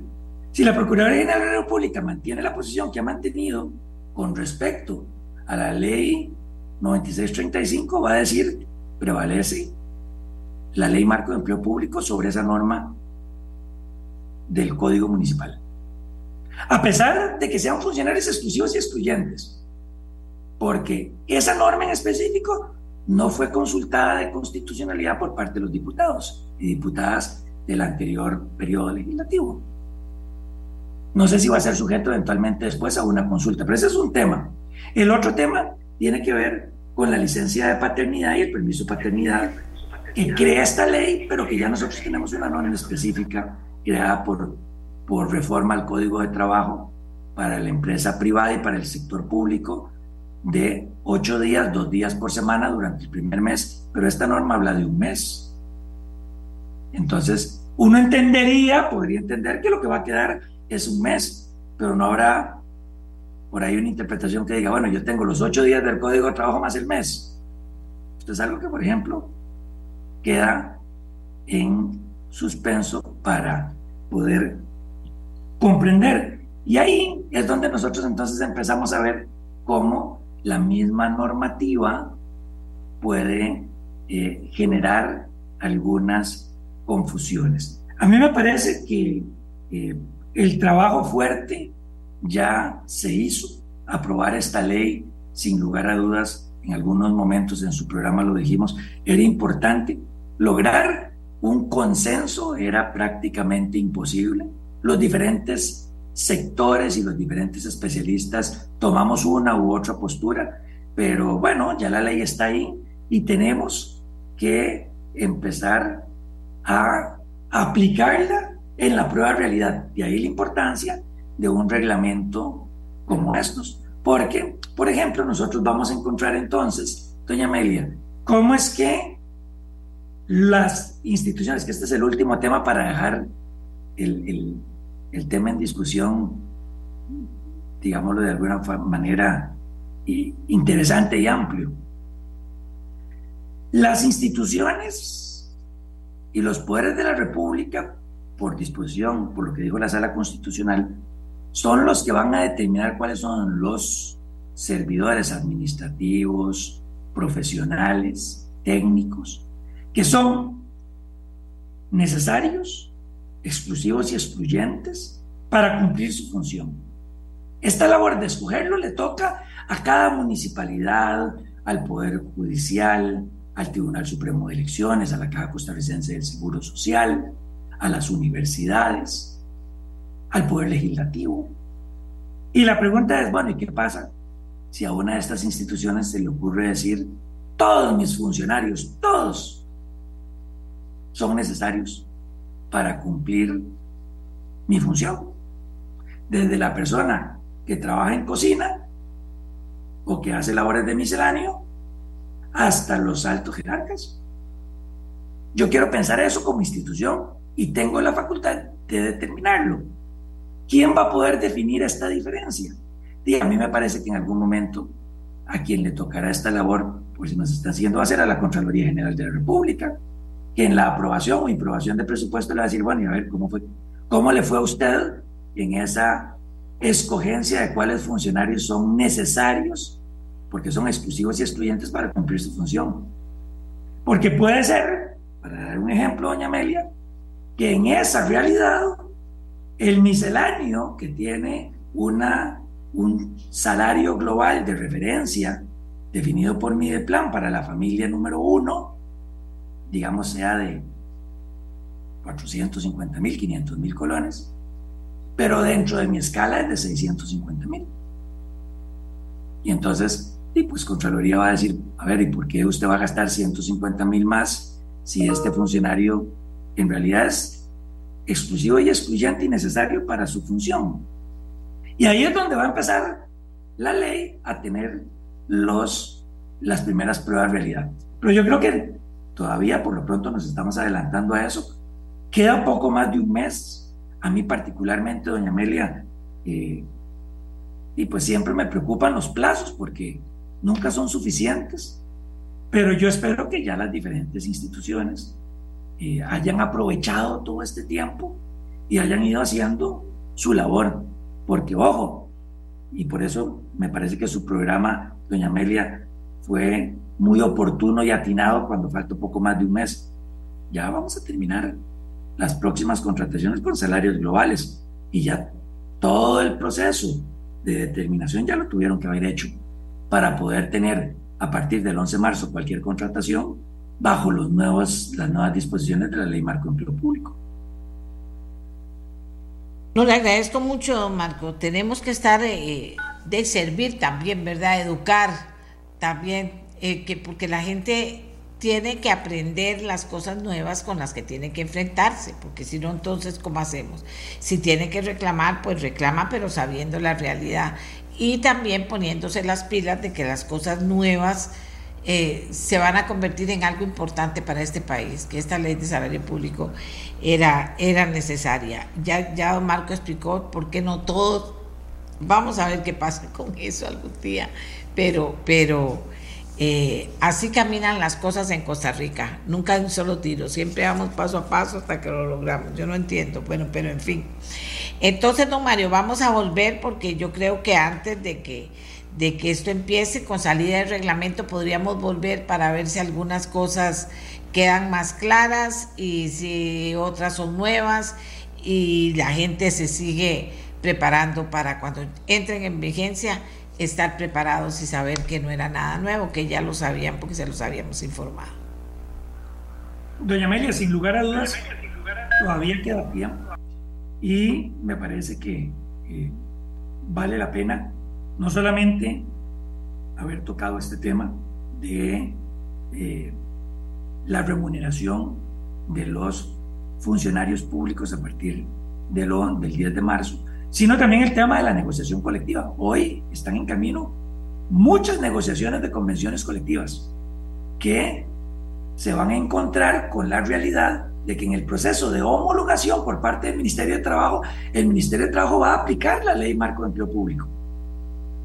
Y la ley marco de empleo público trae un número importante de disposiciones que viene a regular y a limitar la negociación colectiva en el sector público para gusto de unos y para molestia de otros. Pero la ley sí corta el ámbito de negociación precisamente para controlar que no sea vía negociación de convenciones colectivas que se vuelva a disparar el gasto público. Y entonces, ¿qué es lo que vamos a tener que revisar en algún momento, hacerlo antes del ingreso del programa, de la ley, perdón, en un programa de estos, doña Amelia, y hacer un repaso y decirles, bueno, vamos a ver, ¿qué están negociando ustedes en convenciones colectivas? Está el tema, bueno, resulta que la ley ya no lo permite. ¿Cuál es el procedimiento? ¿Qué es lo que va a decir el Ministerio de Trabajo? Queremos ver las actas, las actas son confidenciales o no son confidenciales. ¿En qué momento los medios de comunicación pueden pedir esas actas para analizarlas sobre lo que se está negociando? Todos esos temas ya vienen regulados en la Ley Marco de Empleo Público y por supuesto que para las administraciones que están en negociación de convenciones colectivas, así como para los sindicatos que están en esos procesos de negociación, es importante entender cuál va a ser el impacto de la ley marco de empleo público en sus respectivas convenciones colectivas. Y esto eh, va a ser un cambio, por supuesto, doña Amelia, muy grande, tan grande como el tema de hoy de los salarios, ¿verdad? Solamente que ya ahora sí a nivel colectivo. El de salarios es un tema individual, es lo que me pasa a mí como funcionario público y en qué condición quedo si, voy a ser un nuevo funcionario después del 10 de marzo o si soy un viejo funcionario con mayor o menor salario, el salario de referencia.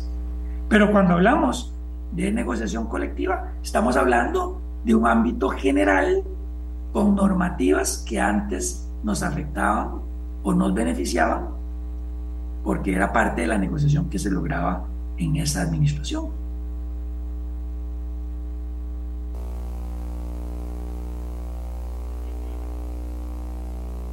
Muchas gracias, don Marco Durante, especialista en el tema laboral, preparado para poder ayudarnos a ustedes y a mí a entender mejor lo que viene y cuando esto llegue también a ver cómo se están acomodando las cosas. Y por supuesto con el deseo de que todos estemos muy bien enterados del tema. Gracias, don Marco. Soy doña Amelia y un gusto estar por acá. Muchas gracias.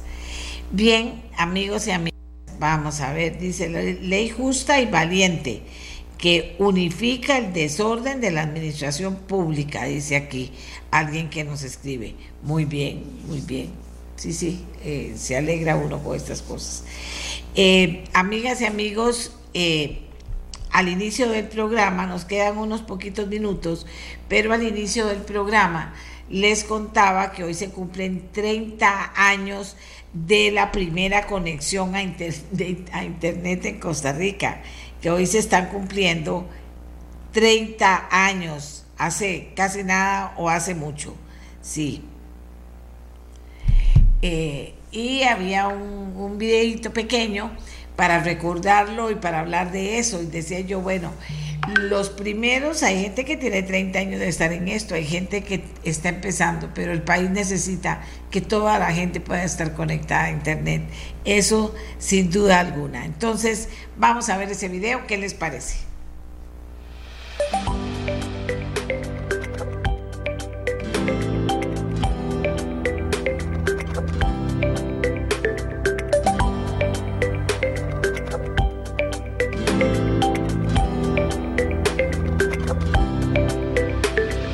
En esa época, que fue hace más de tres décadas, las conexiones eran de muy baja velocidad. Eh, básicamente eran los sonidos tradicionales de un modem, un pip, que había ahí. Pero con la llegada de Internet eso empezó a cambiar. Se iniciaron los desarrollos de redes de área local, se empezaron a hacer redes eh, de investigación, redes de sale la internet comercial, empieza a expandirse toda la economía eh, apenas iniciando, pero es una economía digital. Entonces representa un cambio de paradigma de cómo funcionaba la sociedad, cómo funciona la región en esos momentos. Bueno, el proceso es, eh, digamos, la conexión satelital en primera instancia, luego una conexión de área local donde se conectaban computadores y luego se quiso ya extender. Digamos, el país contaba con una infraestructura de, satélites Básicamente en ese momento el operador que se utilizó fue Raxa. Entonces eh, el proceso de interconexión es básicamente un enlace que salía de, de Homestead, Florida, en Estados Unidos, llegaba al satélite, bajaba, una conexión de 64 kilobits, que en este momento es una conexión bastante, bastante baja. Internet se volvió una, una forma, un pegamento de comunicación de todos los equipos sin que mediaran un pago a una empresa.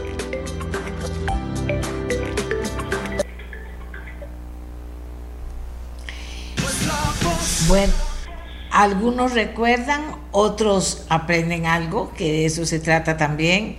Nosotros nos maravillamos cada día más con lo que significa Internet y con lo que viene o podría venir para el mundo. ¿De acuerdo? Así que eh, hay mucha información sobre el tema y hay mucha información en redes sociales, pero ya nosotros aportamos nuestro granito de arena y se nos acabó el tiempo del programa. Eh, gracias amigas y amigos por haber estado con nosotros. Ahora van a, a quedarse aquellos que les encanta el fútbol, con Pablo Guzmán, por supuesto, y sus compañeros. Nos vamos hasta mañana. Que tengan un lindo día. Este programa fue una producción de Radio Monumental.